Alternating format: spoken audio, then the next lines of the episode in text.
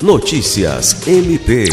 O Ministério Público do Estado do Acre abriu investigação para apurar os danos ambientais causados pelo naufrágio de duas balsas que transportavam máquinas com carregamentos de óleo entre as cidades de Tarauacá e Jordão. O incidente ocorrido no dia 21 de abril teria causado derramamento de óleo no rio, prejudicando a reserva Alto Tarauacá. As promotorias civil e criminal de Tarauacá instauraram procedimentos para investigar o caso e a aplicação de sanções pelos órgãos fiscalizatórios competentes.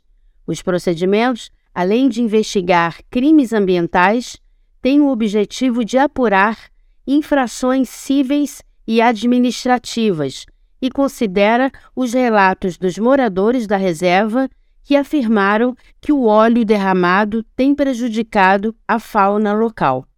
Lucimar Gomes, para a Agência de Notícias do Ministério Público do Estado do Acre.